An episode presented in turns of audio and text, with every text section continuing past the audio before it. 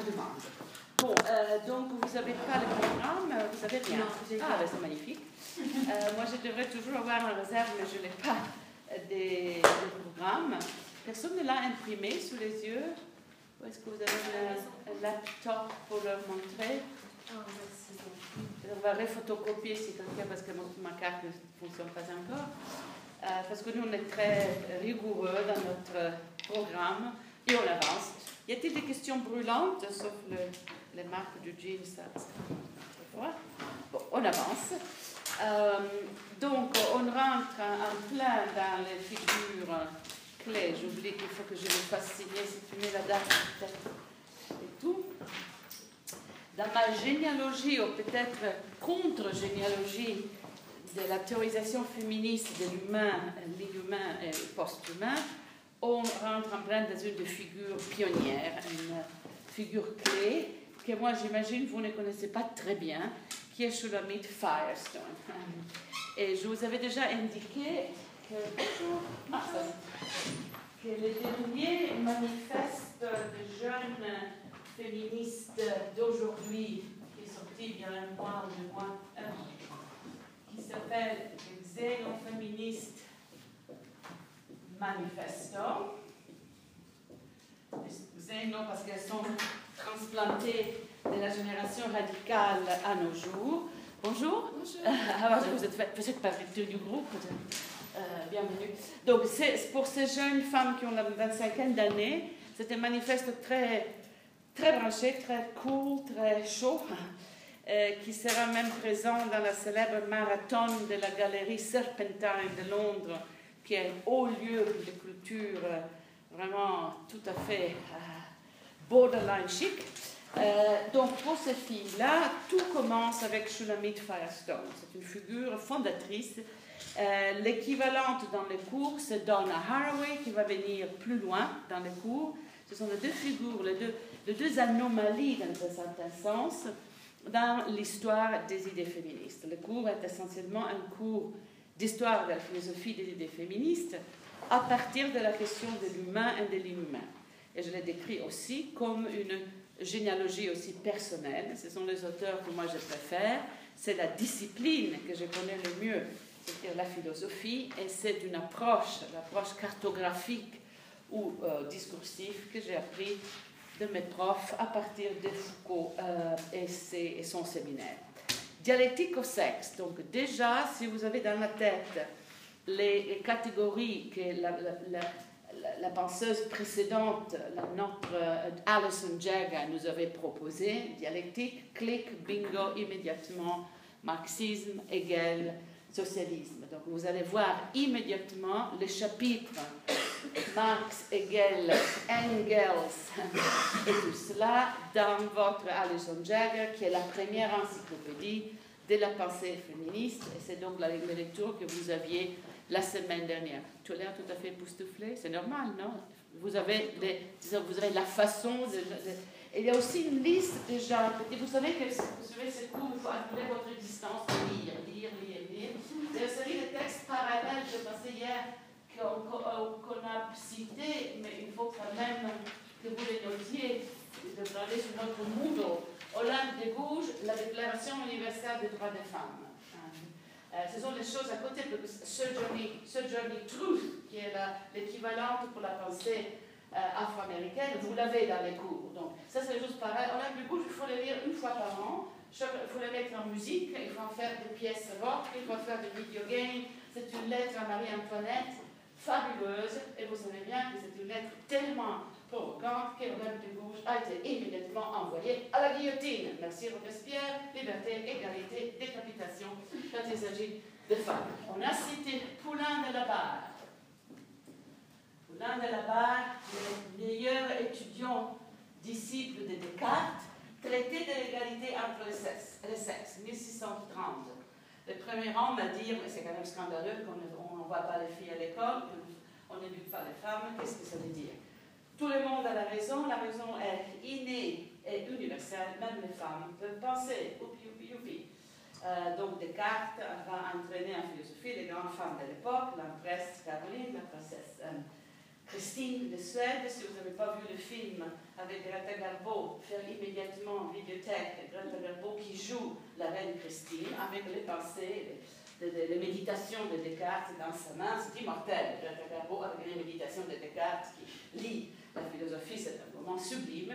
Mais donc, un moment Derrière ça, là-bas, très important pour Simone de Beauvoir, il le cite presque immédiatement. Regardez les notes au pied de page du deuxième sexe, elle prend les argumentations entières à partir de Poulain de là-bas. On a vu après euh, John Stuart Mill, euh, John Stuart Mill sur l'égalité, c'est Google euh, l'égalité des chances, l'égalité entre les sexes, le libéralisme dans sa grandeur, dans toute son hauteur aristocratique. Mary Wollstonecraft, je l'avais mise au programme, mais il était trop lourd. La revendication des droits des femmes, plein de siècles de lumière, euh, fabuleux. Sa fille, sa fille, Mary Shelley, qui écrit un chef-d'œuvre du féminisme, Frankenstein. Euh, notre premier monstre, le grand monstre, qui dit Mais suis-je aussi Mais suis-je un être humain? Manifestement pas, c'est un truc absolument monstrueux. Et puis on a dû, on a vu, on a cité, mais ça vous l'avez, vous avez les références. Marx et Engels, très important pour Travis Firestone, euh, sur l'origine de la famille, la propriété et l'État. Juste une petite chose, là, il faut les connaître tous pas les lire complètement, complètement, il faut les connaître. Il faut connaître un des chapitres. Euh, Frankenstein, il faut le lire tous les ans, c'est évident, c'est une chose qu'on relit. Euh, là aussi, film, musique, euh, game, il y a toute une industrie, mais on ne pense jamais à Frankenstein comme un héros féministe, mais il l'est profondément. Donc, le tour parallèle, histoire du féminisme qui est vraiment l'histoire de la modernité et l'histoire aussi d'un certain courant de la démocratie. Comment est-ce que l'Occident se démocratise? Quelle bataille pour arriver à un système démocratique?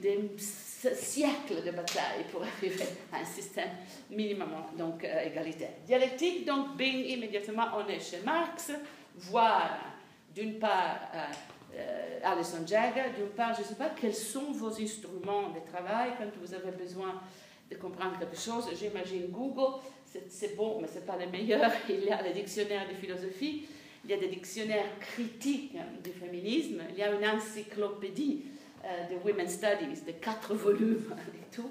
Et il y a les Oxford euh, Handbook of Feminist Theory que vous avez dans votre programme, qui est la nouvelle Bible à venir, euh, qui aura tout, tout renseignement. Il faut que vous choisissiez vite, disons, ce qu'on appelle les standard work, les travaux de référence, encyclopédie, dictionnaire, lexique pour avoir une certaine précision dans l'utilisation de termes de ce champ de recherche. Et il faut aussi que vous choisissiez bien vos lectures euh, au niveau des revues et des, euh, euh, des papiers. Qu'est-ce que vous lisez pour vous tenir au courant du féminisme?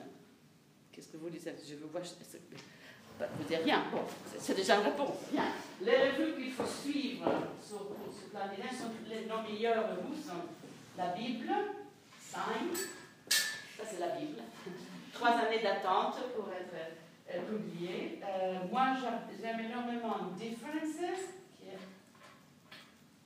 à l'université de Brown. C'est deux ou trois numéros spéciaux des différences sur l'humain, le post-humain, le féminisme et la science. Euh, le, premier, le premier numéro de Queer Theory d'il y a 20 ans, c'était dans Differences. Chez nous, en, Europe, il y a Feminist Theory, qui sort en ce moment, de Manchester. Magnifique, très revue. Et vous avez ici une nouvelle question féministe, mais en tendance à être plus sociologique et moins théorique. Le théorique, maintenant, en langue française, il n'y a plus rien sur le féminisme, hein, parce que tout a fermé. Euh, pour vous tenir au courant en général euh, de ce qui sort, je vous conseille The London Review of Books.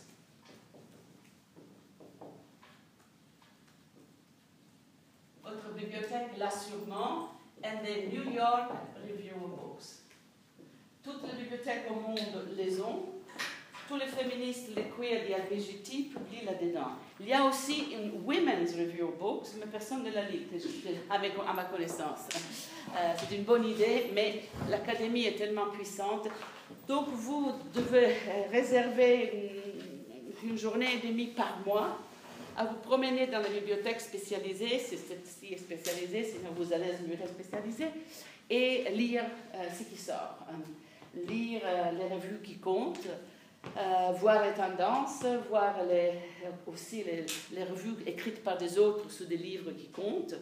Et si vous voulez commencer votre carrière, vous proposez le plus vite possible, vous vous proposez comme reviewer, comme quelqu'un qui peut écrire une revue de quelque chose. Par exemple, pour la Oxford Handbook of Feminist Theory, si votre anglais est la hauteur, proposez immédiatement d'en faire une revue pour une revue francophone espagnol, euh, suisse, et Sophie, que ce soit une revue centrale. D'une part, vous aurez le bouquin gratuitement, d'autre part, vous aurez l'expérience d'écrire un truc pour une revue, donc c'est la faire lire, tout le processus de révision qui est fabuleux.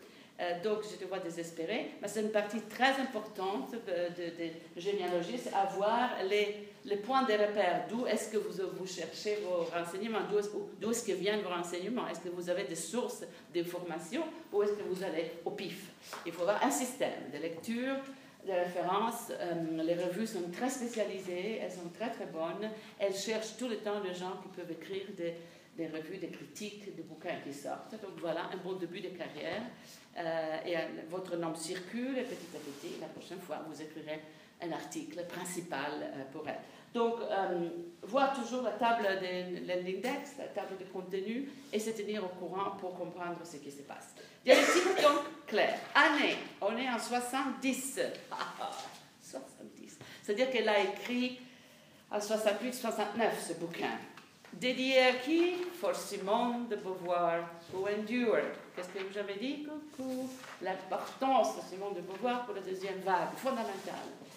Intéressant le choix du terme endured pour Simone de Beauvoir qui a tenu les coups, en fait. Ça c'est une traduction. Mais endure, c'est un très très beau terme en anglais. Ça veut dire souffrir, supporter, durée. C'est vraiment la notion de la durée. C'est-à-dire, aurait pu dire pour Simone de Beauvoir l'éternel. Mais ça, aussi, la souffrance, elle a tenu les coups, elle a tenu jusqu'au bout, elle n'a pas lâché. Fantastique.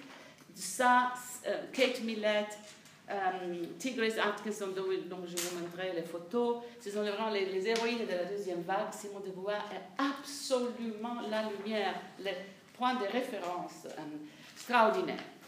Ensuite, première page, Engels. On est avec Marx et Engels, la plupart.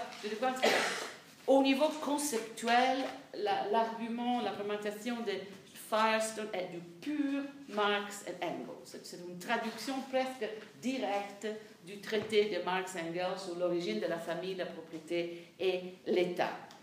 Euh, très belle citation de Engels sur l'importance de la relation entre nature et culture et la nature comme un réseau continu de relations. En fait, il est très moderne, notre Engels, très intelligent ce monsieur.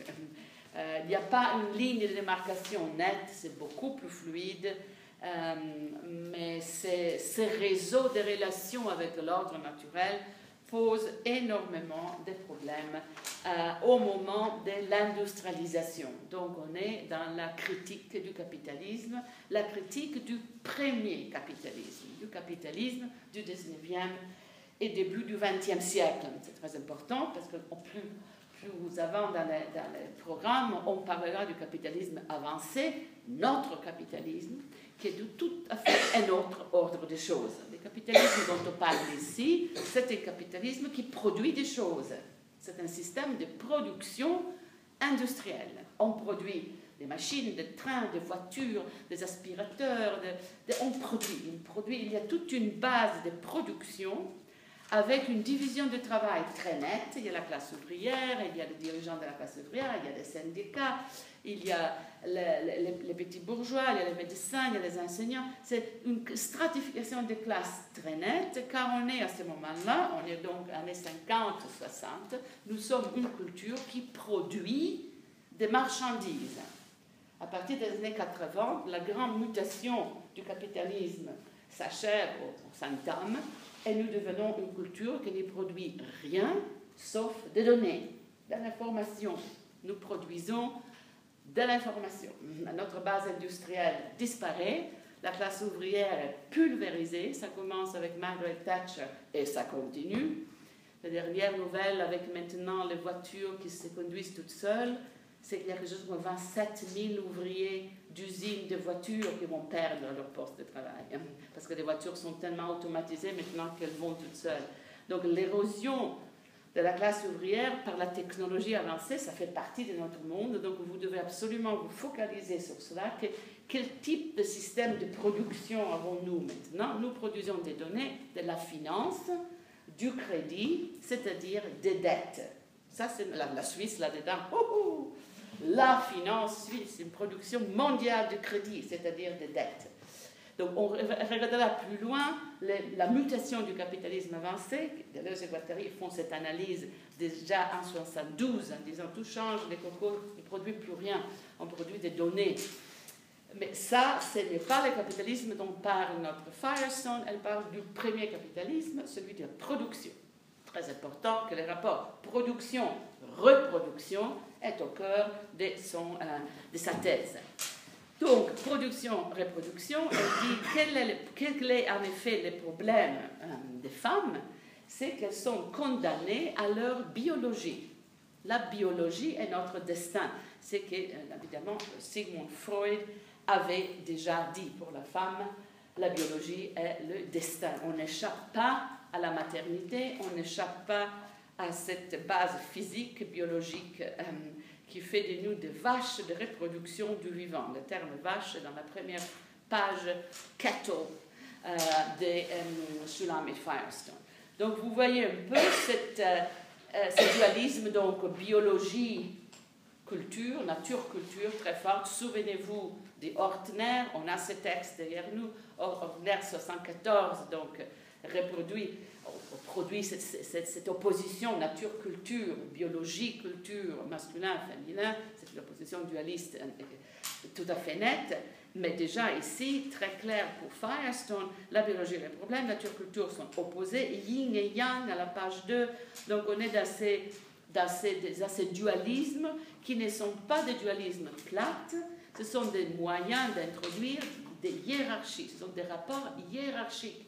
Euh, nature-culture, ce n'est pas la même chose, ce n'est pas au même plan, ce n'est pas sur le même niveau, c'est vraiment la suprématie de la culture sur la nature.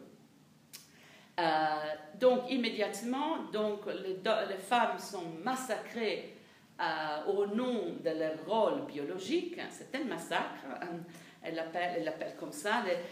Toute la terminologie de Firestone est très apocalyptique, c'est quelqu'un de très apocalyptique elle a souffert beaucoup dans sa vie aussi, elle a eu des maladies euh, mentales, elle était très déprimée. Et c'est très chargé. Donc, si vous allez voir ces, photos sur Internet, c'est très. parce qu'elle est morte pas longtemps. Elle est morte il y a 2-3 ans. Il faut peut-être aller, lire les, textes qui sont sortis. C'est un bon exercice, lire les textes qui sortent quand les grands féministes meurent. Et les, portraits qu'on a fait de, cette femme très souffrante. Donc, le langage est très chargé, très typique aussi de cette génération immédiatement, quand on est quand même américaine et donc consciente du problème, le racisme. Immédiatement. Oui, il y a des massacres de femmes, mais le racisme est aussi euh, là. Et il y a partout dans les textes cette équivalence sexisme-racisme, massacre des femmes, mépris des noirs, qui se joue en balance. Mais elle, je vous dirai plus loin, elle arrive à dire que quand même l'oppression des femmes est transculturelle euh, et, euh, c'est un crime plus répandu que le euh, racisme. Donc là, c'est la, concurrence des, misérables du monde qui souffrent le plus. Mais c'est très bien quand même qu'ils aient une conscience du racisme, chose qui n'existe pas tellement, souvenez-vous, dans les textes européens de l'époque, si on pense à Sixou, qui est quand même une juive algérienne, ou Irigaray, qui est un catholique belge, euh, qui devrait avoir un minimum de perception quand même de l'immigration, mais ça n'existe pas, mais dans les textes américains, absolument. Du euh, bout de la page 2, euh, Engels rentre immédiatement. C'est vraiment Engels, Marx et Engels sont vraiment les pères ici, les, anges gardiens de cet article, donc une méthodologie dialectique et matérialiste. Vous devez lire les pages 3 euh, et 4 et 5 comme vraiment un traité des matérialismes historiques. C'est presque un, exercice de style sur comment faire la critique historique matérialiste classique. Vous avez tous les éléments, y compris à la page 3, ce que moi j'adore, les socialistes euh, utopiques du XVIIIe siècle, Fourier, Owen et Bebel. Bebel en, Allemagne, Owen en Angleterre, Fourier en France. Souvenez-vous que je vous ai parlé des socialistes utopiques du XVIIIe siècle qui euh, sont vraiment qui précèdent Marx et Engels. Marx et Engels n'inventent absolument pas le socialisme. Le socialisme est déjà là. La, la commune de Paris est pour Marx un point de référence. Les communards sont pour lui l'exemple même du communisme. Les communards sont bien avant lui. Euh, donc, donc le socialisme est là avant Marx et Engels et le communisme. Fourier, Owen, Weber, ce sont des, utopistes qui pensent vraiment que le changement social, l'évolution sociale passe par la révolution sexuelle. Donc ils étaient des libertins, ils étaient contre la famille nucléaire, ils ont fondé des communes. Vous pouvez aussi aller maintenant, je à la Normandie en France, qu'il y a encore les villages utopiques construits par Fourier, et je vous l'ai déjà dit, où il y a des énormes maisons euh, avec une crèche pour tous les enfants, une laverie en commun pour tout le monde, une cuisine collective et après les chambres individuelles. Tout est collectivisé. On parle du XVIIIe siècle. Donc l'architecture, c'est écrit dans la pierre et dans le mur, et les communautés utopiques de cette époque-là, il y en a énormément. Euh, euh, certaines sont devenues après plus à caractère même euh, religieux, sont devenues une espèce de, de sectes, mais d'autres étaient purement socialistes. Donc un modèle et immédiatement, avec l'entrée en euh, ligne de ces, arguments-là, la question de la famille devient la question centrale. Mm. Biologie, enfant, famille. Euh, c'est Engels et Marx.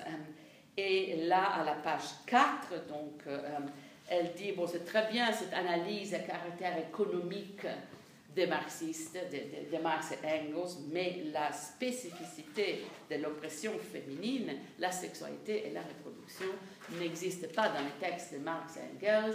Ils n'y comprennent rien du tout. Ils, limitent, ils ne font qu'une critique économique, sociologique d'un problème qui est bien plus complexe. Euh, les problèmes de la reproduction, biologie, famille, enfant, et la question de la sexualité. Et à partir de la page 5, il y a cette relation très complexe de, de Fire avec la psychanalyse et Freud. Parce qu'enfin, à, à, la fin de ce chapitre, elle dira Freud avait raison, la sexualité est polymorphe et perverse. Donc il faut absolument faire éclater la famille. L'hétérosexualité obligatoire, ce sont des aberrations, ces structures-là, vu que la, structure de la, sexualité humaine est polymorphe et perverse. Qu'est-ce que ça veut dire, polymorphe et perverse? Ça veut dire perverse pour euh, Freud, ça veut dire que c'est gratuit. Le plaisir est gratuit. Euh, même quand on paye pour, chose que les hommes font dans la prostitution, c'est gratuit. Ça ne sert à rien. Ça ne produit rien. Le plaisir par excellence est ludique.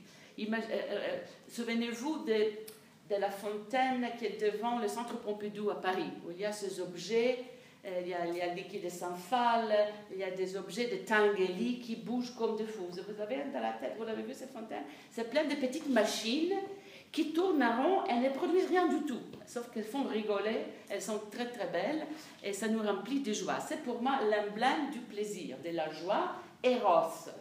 C'est gratuit, c'est pervers dans le sens que ça n'a aucune utilité instrumentale. Et dans une société comme la nôtre, les choses gratuites sont perverses. Il faut toujours instrumentaliser tout, gagner de l'argent à partir du tout. Vous, étudiants, vous faire vite, vite, deux ans et sept mois, sinon la dette augmente et vous nous coûtez trop. Euh, sortez d'ici vite, diplôme, point, euh, évaluation, vite, vite. Euh, donc, dans ce sentiment de, d'instrumentalisation du temps, alors que le plaisir est vraiment une, perte de temps. Vraiment, là, là, il faut absolument lire Bataille. Georges Bataille, grand penseur, non seulement l'érotisme, qui est vraiment un, un traité sur l'importance de perdre du temps. l'importance de faire des erreurs magnifiques, polymorphes perverses, nos amours, toujours symptomatiques, toujours la mauvaise personne au mauvais temps, et c'est toujours les choses meilleures de la vie. Donc polymorphe est polymorphe car il n'y a pas d'objet donné.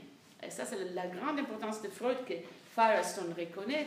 Le patriarcat chrétien vous dira une femme doit formellement être attirée par un homme, un homme attiré par les femmes, un yin, un yang. on repart avec la, liste de elle est un elle est jour, elle est nuit, elle est doux, elle est chaud, etc. etc. Le contraire qui se complète dans l'œuf cosmique qui est l'être humain coupé en deux sexes complémentaires. Le rêve platonicien, c'est très mignon, mais Platon et la Grèce ancienne sont il y a 2500 années. Entre-temps, des choses se sont passées, notre sexualité est légèrement plus complexe. Et Sulamit Firestone appelle à toute cette dimension, vous le trouverez à la page 5, comme la dimension psychosexuelle de la structuration sociale. C'est là que la sociologie ne comprend rien.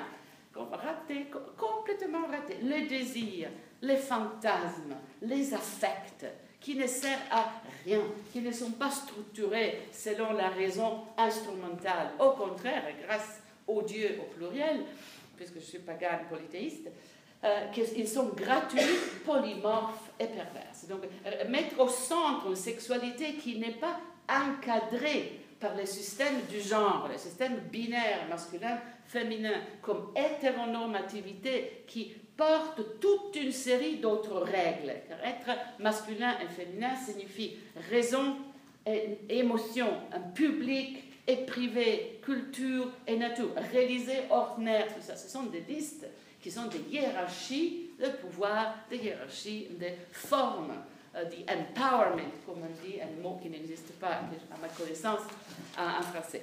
Très intéressant. Donc on peut lire Firestone d'une façon psychosexuelle, euh, symptomatique, euh, et voir un petit peu le patriarcat comme une énorme maladie mentale, une forme de psychose aiguë, c'est comme ça que Deleuze et Guattari vont l'étudier d'ailleurs, une forme de schizophrénie institutionnalisé, parce qu'on dit, on dit une chose, on en fait une autre, constamment. On est tiraillé toujours d'une façon tout à fait démentielle.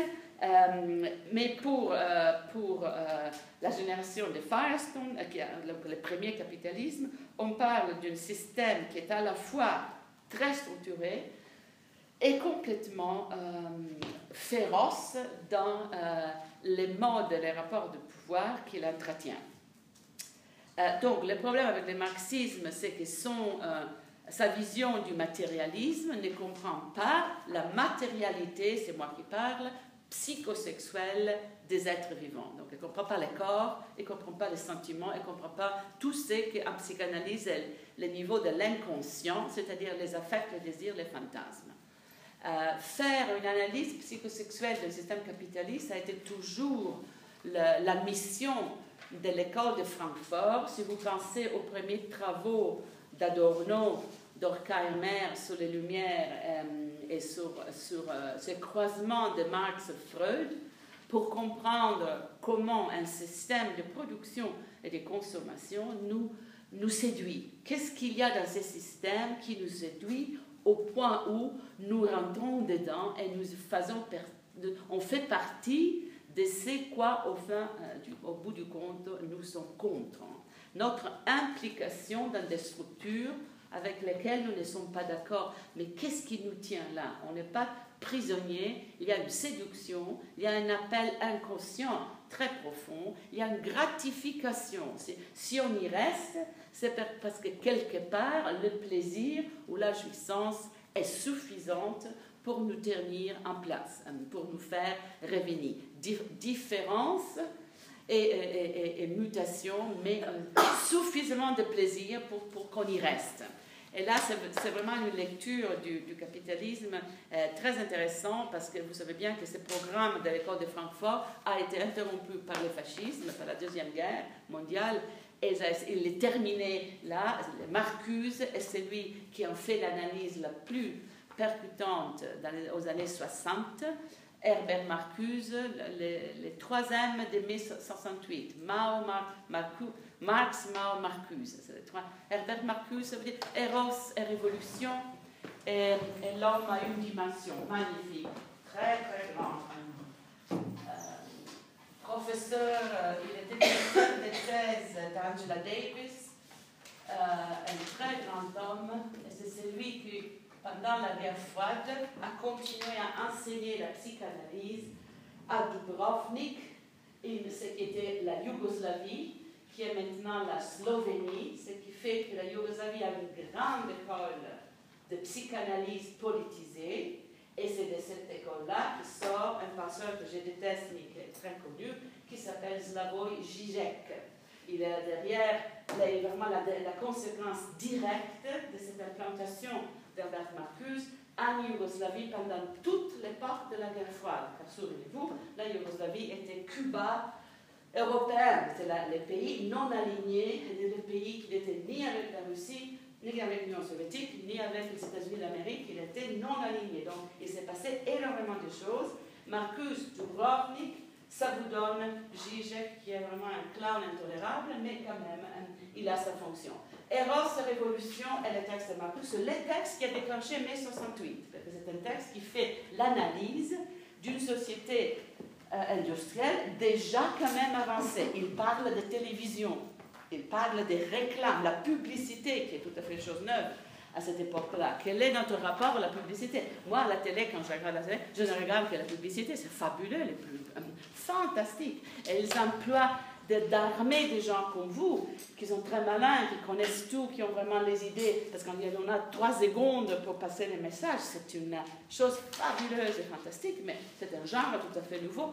Marcus explique l'importance de ce nouveau genre de communication et il dit, peu importe en fait ce qu'ils vendent, ce qui compte, c'est la, pub. Et aujourd'hui, ce sont les, les ambassadeurs. Euh, ça. Maintenant, c'est Kate euh, Winslet, l'autre, qui est l'ambassadeur de Armani.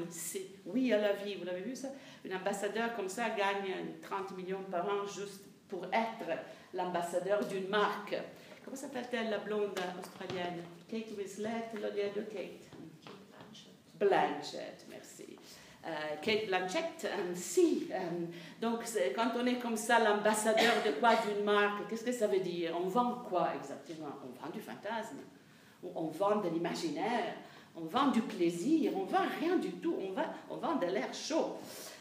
donc, qu'est-ce que ça veut dire d'être une société qui, fonctionne comme ça? Déjà, Marcus, en 69, 68, Eros et Révolution, et l'homme a une dimension sur les textes. Je pense Eros et Révolution pour vous, très présente aussi dans la pensée de notre ami. Qu'est-ce que vous pensez de ce tableau C'est mignon. Qu'est-ce que c'est mignon? Quand elle commence à vous raconter l'histoire de l'humanité. Alors, je vous avais commencé ce cours en disant Vive, l'humanisme socialiste. Et vous, vous avez rigolé en disant qu'est-ce que c'est que ça? Regardez-moi ça, c'est l'humanisme socialiste dans toute sa splendeur. Ça commence à l'époque de la pierre. Et à l'époque de la pierre, il y a les sauvages. Et puis, il y a l'implantation agricole. Et avec l'agriculture, on commence avec les premiers systèmes de stockage et donc avec les surplus. Avec les surplus, on sort de l'économie du besoin, on rentre dans l'économie de l'échange. Tout à fait vrai. L'économie de l'échange, première phase de ce qui deviendra le capitalisme, structuration sociale, aristocratie, paysan, révolution, aristocratie, c'est une histoire de l'humanité. Il faut lire, tout est vrai, il n'y a rien de faux ici. Mais si vous faites une thèse comme ça aujourd'hui, on vous renvoyer immédiatement en disant, mais de quoi est-ce que vous parlez? Mais je parle du genre humain je parle de l'humanité. Parce que mon sujet d'étude, dirait Shulamit Feist, est l'humanité. C'est l'avenir et le passé du genre humain.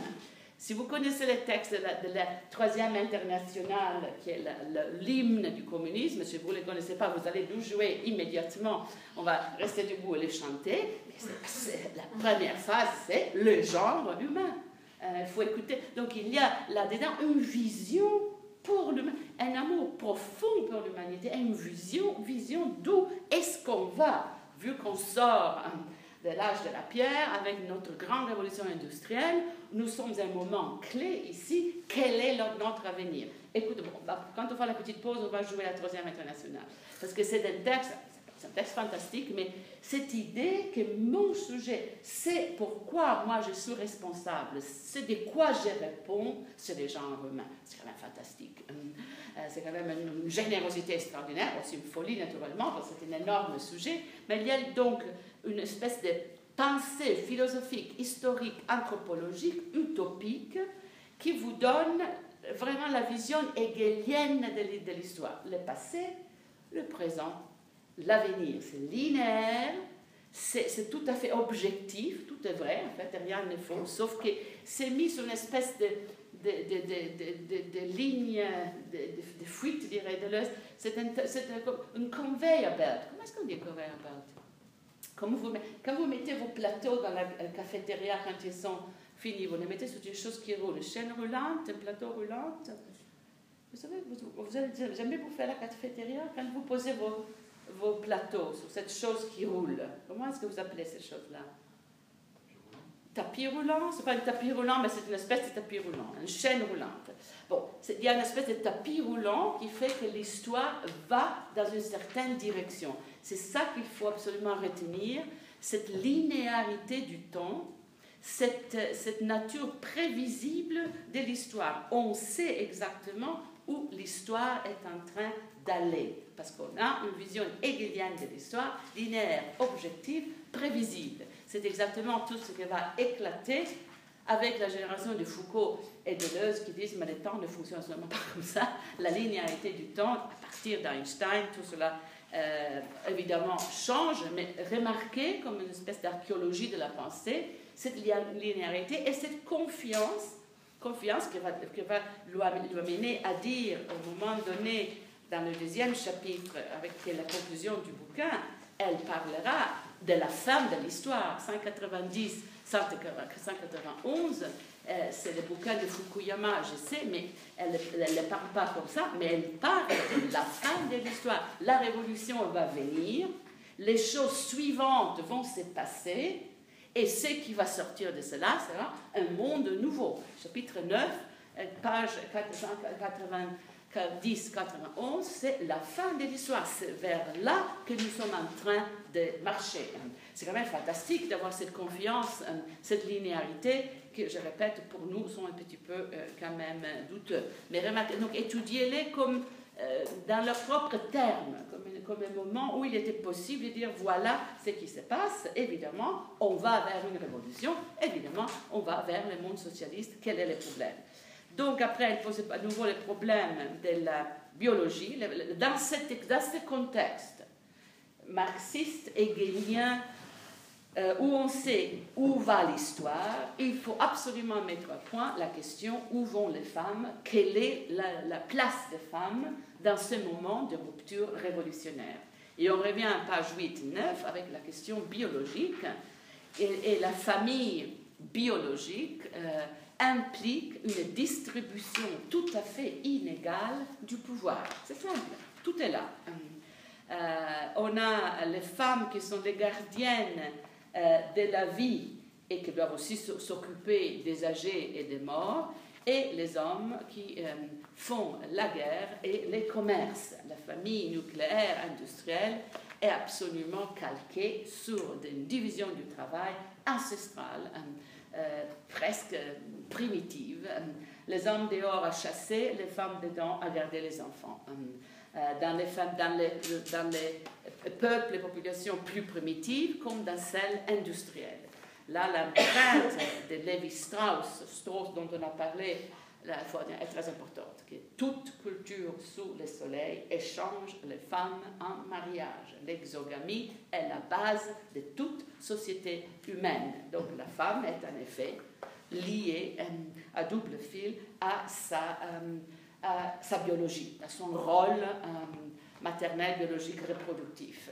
Donc quoi faire de la biologie à l'intérieur de cette révolution qui est en train de monter? Vous voyez comment les dualismes dans un système dialectique sont thèse, antithèse, public, privé, famille, société, homme, femme, en relation dialectique. Cette relation dialectique provoque un conflit. Le conflit provoque une conflagration. La conflagration produit une synthèse, c'est-à-dire 1, 2, 3.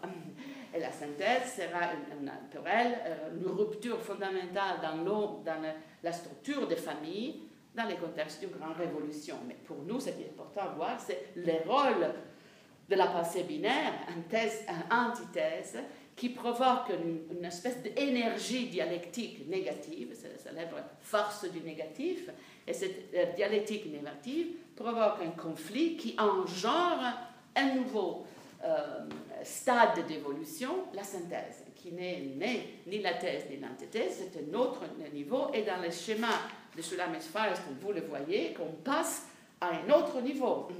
On passe au socialisme, et là aussi, le socialisme n'est qu'une phase intermédiaire, avec le conflit intérieur, on arrivera au communisme, la fin de l'histoire. Ah, je pense que vous devrez lire ces tableaux. Vous connaissez le travail de Francis Fukuyama, La fin de l'histoire, qui est la Bible du monde néolibéral après 89. Ah, il faut le lire. Vous annulez votre résistance et vous lisez ce que j'ai fait de mon tour. Fukuyama, penseur de droite, ce n'est pas une raison pour les éviter. C'est les Fukuyama c'est l'idéologue de la famille Bush. En 90, euh, il a commencé à théoriser la fin de l'histoire en disant le communisme a échoué partout, le capitalisme est la fin de l'histoire. Donc ce que vous devez faire, c'est lire le bouquin de Fukuyama qui s'appelle La fin de l'histoire, vous le trouvez en bibliothèque, et le lire à côté du schéma de Shulami Firestone, parce que l'argument de euh, l'hypothèse de Fukuyama, c'est le capitalisme est la fin de l'histoire l'apogée de l'évolution humaine, c'est le système capitaliste. Tout le reste a échoué, rien d'autre ne fonctionne. Euh, l'histoire est finie, capitalisme forever. Et évidemment, après, il a dû reculer immédiatement. Il disait, en fait, non, mais je ne suis pas sûr, mais ça a été pendant.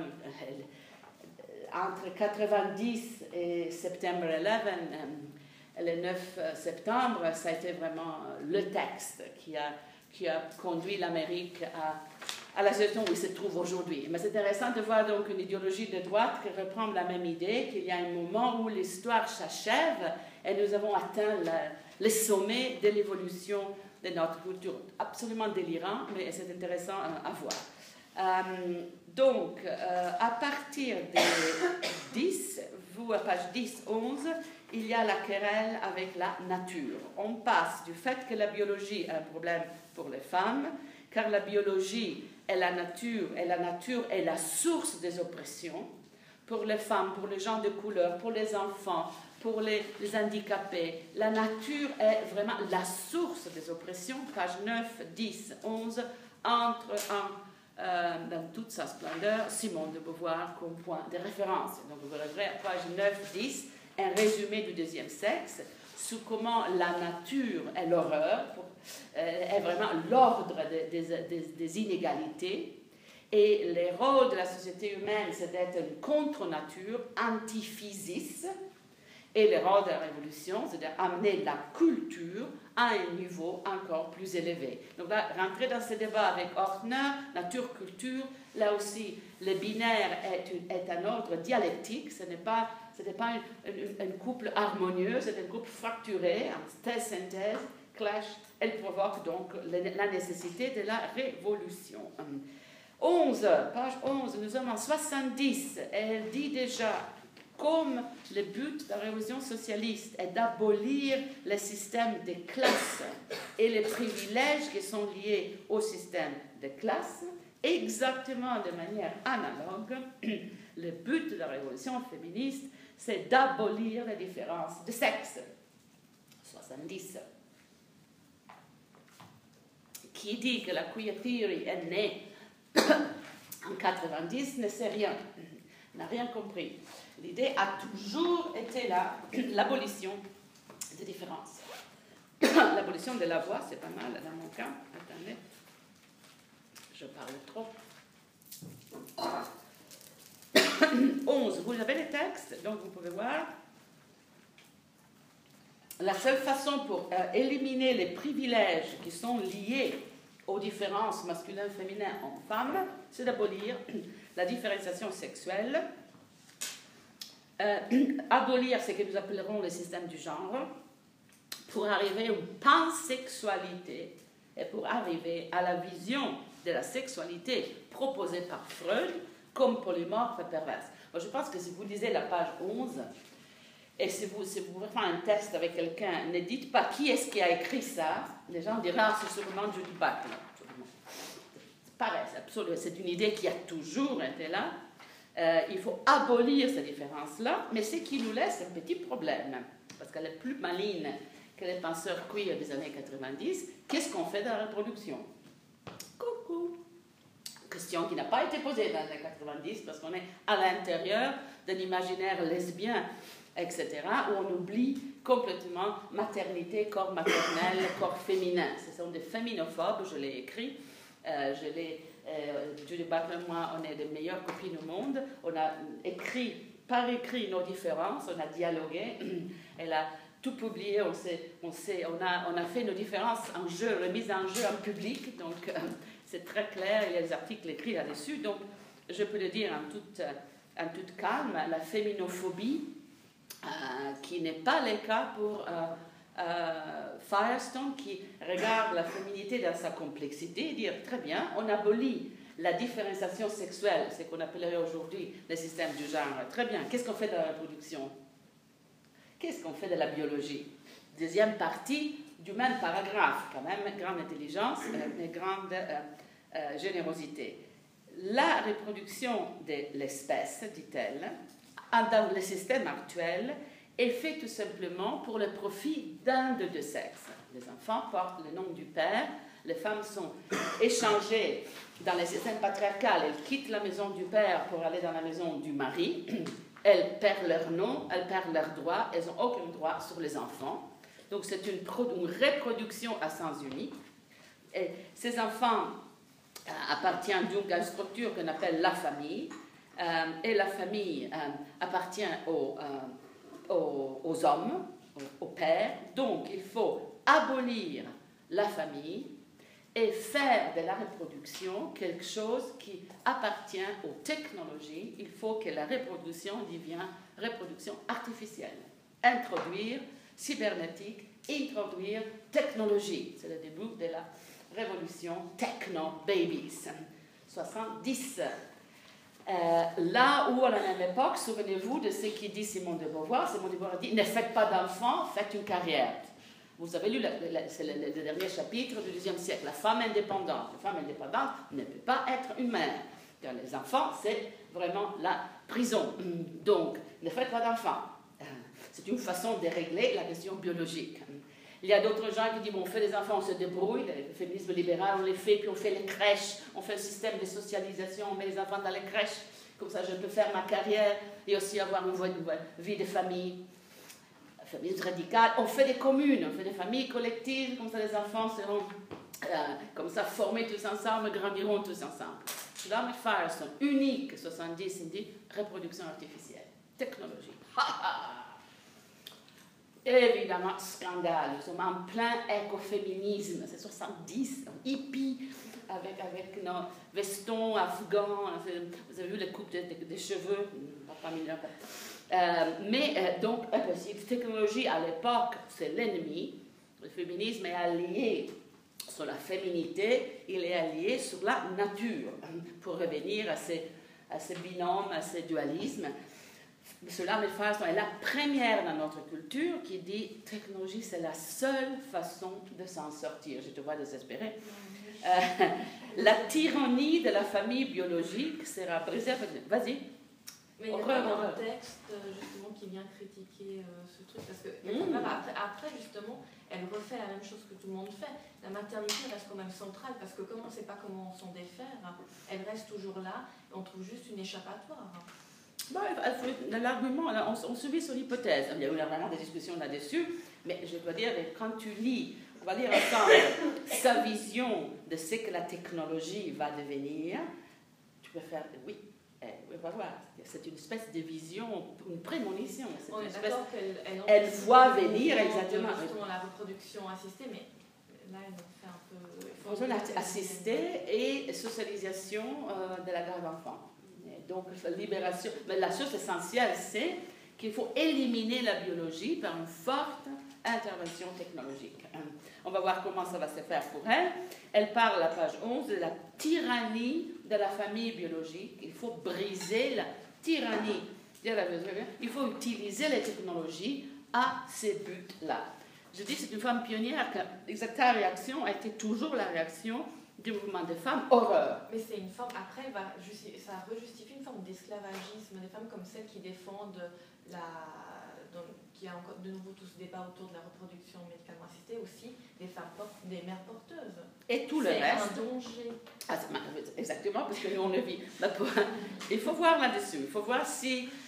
Là, on ouvre, ce qui est important, c'est 70, elle touche, elle a 40 ans d'avance sur, les débats. Elle a vu exactement où on va aller, avec ces technologies. Et alors que le mouvement des femmes, en étant profondément technophobique, la technologie c'est l'ennemi, la technophobie typique des mouvements sociaux nous a empêchés de voir que ces technologies en fait peuvent être nos grands alliés. Aujourd'hui, tous les couples lesbiens, gays du monde qui passent par les banques des semences, on dit ça, sperm bank, et s'achètent euh, la possibilité de faire un enfant tranquille. Je pense que 70% des enfants lesbiens euh, sont fabriqués comme ça, ou des enfants gays, euh, avec des, amis. Les mères porteuses ne sont pas toujours des prostituées reproductives. Il y a tout un réseau d'assistance dans la communauté gay pour faire les enfants. Mais au centre de tout cela, il y a le fait qu'on peut acheter, il y a les banques. Euh, on peut acheter, on dit semences, sperm bank, comment est-ce qu'on dit? Euh, on, peut, choisir, il y a les banques semences arabes, juives, j'ai découvert qu'il y a les banques de semences de prix Nobel, si vous voulez. Ça coûte plus cher, ça coûte beaucoup plus, plus exact. Euh, mais il y a tout un monde c'est là que je pense que sa vision est devenue réalité. La technologie est déjà là. À partir de cela, on fait les réseaux sociaux, on s'organise pour faire des enfants. C'est parce que ça, c'est notre existence, c'est le monde dans lequel on vit. Euh, et en plus, il y a tout l'aspect purement technologique dont on reparlera parce que Donna Haraway va reprendre tout cela, c'est-à-dire le clonage, c'est-à-dire les stem cells, c'est-à-dire Dolly, euh, le brebis. Euh, et euh, ben, maintenant, c'est surtout les, cellules staminales qui sont là, au centre du débat. Il y a des choses qui, vraiment extraordinaires qui sont en train de se passer. Les premiers, je sais pas, c'était un clonage à partir des cellules staminales d'une femme, femme à femme. C'était il, y a, six mois. Et le Parlement anglais, c'était avant l'été, qui passe la première loi de la famille à trois parents, the three-parent family. So, tellement répandu, on n'est pas dans un régime catholique, on est dans un régime protestant, donc en acceptant qu'il peut avoir maman, maman, papa, papa, papa, maman, ou papa, maman et quelqu'un à l'extérieur, mais que la famille nucléaire a éclaté. Ça a été une bagarre extrême. The Three-Parent Family Bill, euh, qui, a, seul, à soi, euh, confirme toute la vision en fait de Firestone qui dit que ce système est en train de craquer et ce qu'il faut absolument d'une part le faire craquer et le restructurer, c'est le facteur technologique. Je pense que là, il faut vraiment regarder si on peut avec un œil un peu objectif, froid, voir ce qui est en train de se passer ce qui était la reproduction, qui est un champ complètement éclaté, complètement éclaté. Et au cœur, il y a les énormes moyens technologiques euh, et euh, évidemment aussi les changements sociaux. Donc 11, là, c'est vraiment euh, libérez-nous de tout, vive la, technologie. Et encore, c'est à la fin 12-13, surtout à 13, il y a encore une fois l'appel à Freud. C'est intéressant, cette génération n'arrive pas à régler ses comptes avec la psychanalyse. Toujours névrotique et tiraillé. Freud qui a bien compris les complexités du désir, alors que Marx n'y comprend rien. Mais Freud, quand même, qui aime beaucoup les femmes, je ne sais pas où elle trouve que Freud n'aime pas les femmes, mais bon, c'était l'idée de Freud qu'on faisait dans les années 60 et 70. Mais il revient. La chose intéressante, dans les textes de Firestone, qui était une femme euh, qui n'allait pas souvent très bien, c'est que Freud revient comme un symptôme dans ce texte. Chaque fois qu'elle parle de Freud, c'est là, elle revoilà. C'est aussi un appel que le, niveau psychique psychosexuel est toujours plus compliqué que la linéarité de l'histoire ou la linéarité du progrès. Le, niveau psychique n'est jamais linéaire. il est en fait en spirale, en diagonale, il n'est pas linéaire. Et ça, j'aime énormément chez elle, même si elle a cette présence comme ça en béton, etc. J'ai fait exprès de vous faire lire les premiers chapitres et après les chapitres 9 et à la prochaine séance on fera les chapitres du milieu parce que là vous avez le projet et la réponse du projet qui est la, euh, la, fin de la dialectique. Donc la dialectique de la cultural history. Où est-ce que nous sommes en train d'aller Et elle rentre dans le débat par un biais qui devrait vous intéresser énormément, qui est le débat femmes et sciences. Alors, nous sommes en 70. Women's Studies n'existe pas dans les institutions, Gender Studies non plus. La question femmes et sciences n'est même pas débattue. Ce n'est pas une question, personne n'en parle. Le mouvement des femmes parle de libération sexuelle, finir la guerre du Vietnam, mettre fin au racisme. Et elle entre comme ça sur la question, bon, on a ces rapports nature-culture, on a la question biologie-société, on a la question science égale homme, art égale femme. Donc elle ajoute notre plateau, dirait Deleuze, notre niveau de complexité pour voir comment la dialectique sexuée produit la science et les discours scientifiques. En, en empêchant aux femmes, en fait, de contrôler la production scientifique. Pourquoi est-ce que ça l'intéresse? Parce que ses yeux sont fixés sur la technologie. Et elle s'est dit, mais il n'y a pas de technologie qui est faite pour les femmes une technologie à échelle féminine. Toute la technologie qu'on a, essentiellement guerrière, est faite par les hommes pour des hommes. Une technologie à base féminine, on n'a pas vu. Vous voyez ça vraiment nettement. À mon époque, c'était les video games, c'est les computer games. Combien est-ce qu'il y en a qui sont légèrement féminins euh, les sont tombés féministes. Je vois, c'est tous des guerres, du viol, la conquête. C'est en fait l'Odyssée, c'est toujours le héros qui doit passer un certain nombre de tests pour aboutir à, revenir chez, lui où Pénélope l'attend fidèle euh, en filant son truc. C'est toujours la même histoire, c'est un truc purement euh, édipisé, c'est-à-dire une narrative hyper classique. Il y a beaucoup de recherches là-dessus, mais le fait est très clair. Les femmes ne programment pas, nous ne sommes pas dans, le niveau de la computation des algorithmes, nous ne sommes pas là. Nous subissons cette culture, nous ne sommes pas euh, les ingénieurs qui euh, sont en train de la dessiner. Ça, c'est exactement la question de Firestone. 70, elle dit, nous ne sommes pas là, nous ne sommes même pas dans la science.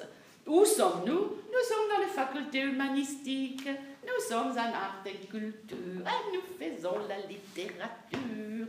Et peut-être un petit peu de socio-car quand même, mais on est complètement d'un côté du centre du pouvoir de la société, qui est le centre technologique. Bon, il n'y a rien à dire là-dessus, sauf chapeau. Exactement. Elle vous donne, à la page 172, sa vision donc de l'histoire culturelle avec un autre tableau, parce qu'elle adore, les, les Hegeliens adorent les tableaux parce que c'est la structure de l'histoire. Donc là, c'est l'histoire de la technologie par rapport aux arts et aux cultures humanistes, magnifique. Euh, des, premières, euh, des premiers tableaux sur la pierre et sur le sable euh, à, la chapelle Sistine jusqu'à aujourd'hui, donc la même évolution. Et là, le, rapport binaire qu'elle étudie, c'est le rapport entre une culture esthétique, qu'elle appelle les niveaux de l'imagination, et la culture scientifique, qui est le mode technologique. Là, il y a d'autres systèmes binaires esthétiques d'une part, euh, technologie de l'autre, masculin, féminin, complètement sexué, euh, en opposition, dialectique, relation de pouvoir, évident qui est en train de gagner, euh, évident que les femmes sont mises à côté. 173, regardez la référence à Frankenstein, à côté de toute une série c'est la première génération des robots américains. Si vous connaissez Bobby, le tout premier robot années 60, bien avant que ça commence. Anthropomorphic Machine, Cybernetic, Handyman. Donc, 173, les robots, les cyber, les, cyborgs entrent déjà dans son imaginaire. Euh, de Frankenstein au cyborg. Lignage direct, très important pour nous, parce que je pense que ça, c'est en effet la généalogie. Mary Shelley, Frankenstein, fille de Mary Wollstonecraft, donc généalogie, l'aristocratie de notre pensée. Jusqu'au au cyborg de Donna Haraway, on va lire les manifestes pour cyborg dans ce cours, et moi je pense jusqu'au type de cyborg que nous sommes nous-mêmes aujourd'hui, on en reparlera. Il faut aussi signaler la, figure d'Ada Lovelace, qui était la fille de Lord Byron, qui est, disons, elle précède euh, cette génération, une première femme programmeur, Ada Lovelace. Il faut travailler sur elle. Elle a été tout à fait mise à côté. Elle est une mathématicienne géniale. Euh, évidemment, elle n'a pas été euh, éduquée parce que elle a dessiné des robots, elle a fait des algorithmes, elle a écrit des choses. Et c'est la grand-mère de toutes les féministes cyborg, car on est des traités des, programmations et des mathématiques écrites par elle, qui paraît, sont absolument visionnaires. Euh, elle avait déjà compris une série de choses sur comment fonctionne la programmation, comment fonctionnent les algorithmes, qui sont tout à fait extraordinaires. Donc, je pense qu'il y a ici, en filigrane dans les textes, la généalogie des femmes et sciences. Elles, elles sont là, elles existent, exactement comme les philosophes et les littéraires, mais dans les études féministes, on a donné trop de place à tout l'aspect littéraire culturel, car nous sommes dans ce système binaire que Firestone dessine et analyse euh, avec tellement de lucidité. Nous sommes absolument dans la culture. Il faudrait maintenant aller regarder du côté de la technologie. Donc c'est un, manifeste pour la technophilie, en disant la technologie n'est pas l'ennemi des femmes. Euh, Frankenstein, c'est un de nôtres. Il est à nous.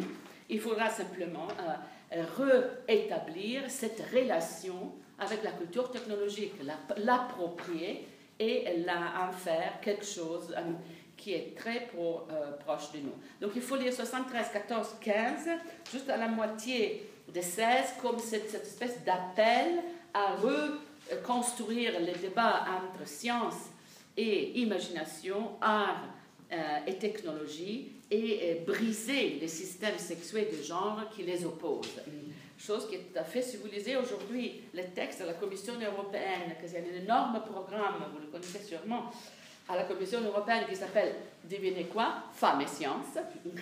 euh, Peut-être aujourd'hui on dit Gender and Science, mais ça s'appelait Women and Science vous pouvez les lire. Moi, je pense que vous retrouverez exactement la même chose. Il faut que les femmes fassent il faut que les technologies soient appropriées aux femmes. Il faut qu'il y ait une égalité des genres. C'est vraiment le même message d'une égalisation des rapports aux technologies.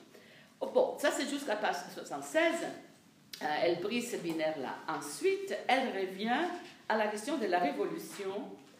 Et si on reformule les rapports entre esthétique et technologie, entre art et technologie, quel est le rapport entre ça et la révolution à venir?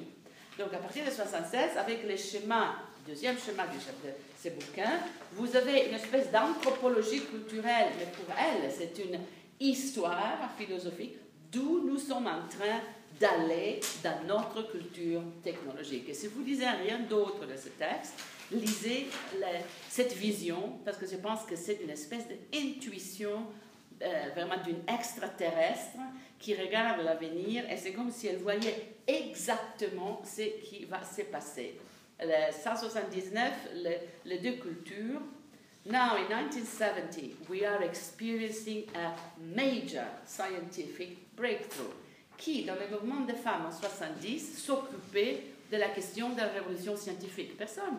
Tout le monde était à méditer sur bien d'autres trucs. C'est la seule qui dit il y a une révolution scientifique en cours. Et qu'est-ce que c'est? Mais évidemment, c'est la biochimie, c'est la microbiologie, c'est le DNA. Ce sont les nouvelles formes d'accélération de matière. Elle n'a pas vu le CERN. Quelle année est-ce que le CERN a été fondé Quelle est l'année de fondation du CERN crois pas d'ici. Pense autour des années 70. Pas, pas beaucoup plus tôt, je crois. Donc, post-nucléaire. On est, on est dans la physique post-nucléaire. C'est un autre monde qui commence ici fabuleux. Lisez 80, 81 comme vraiment la vision.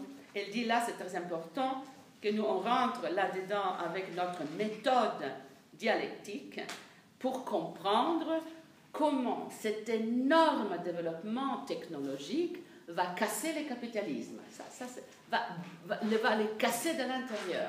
81.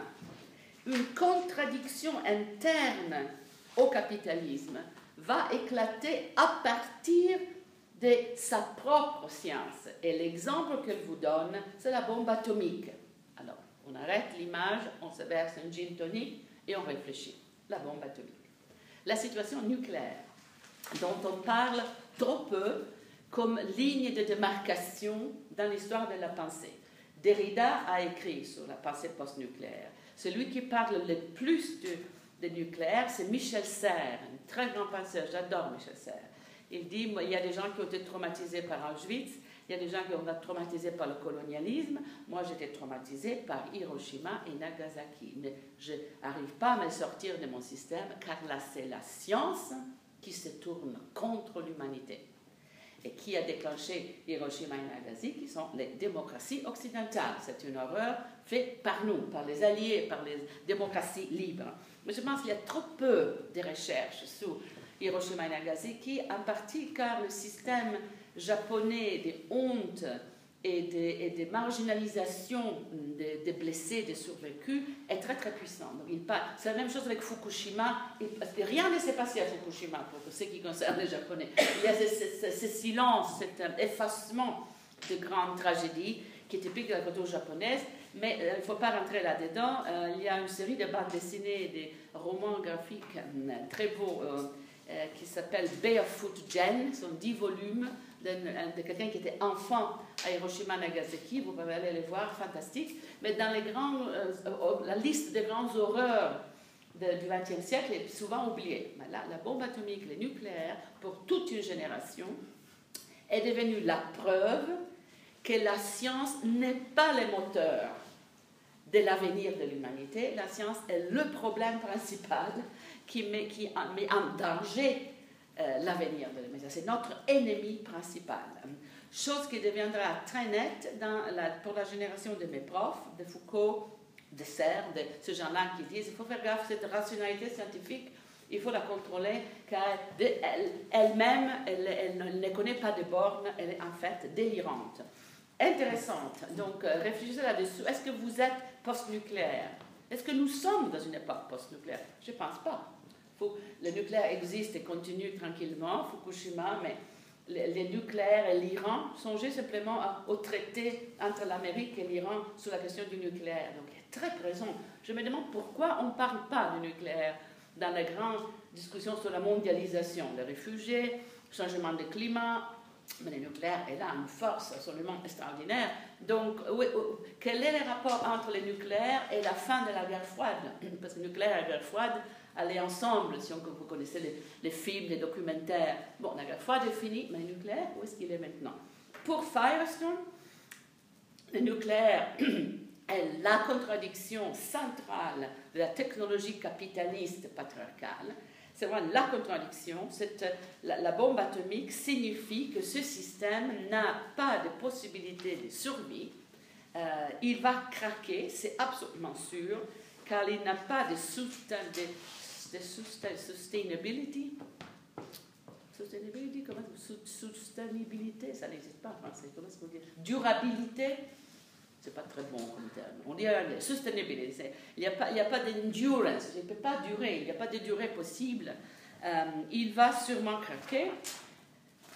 Et ensuite, euh, c'est là des moments un peu différents. La femme est 82.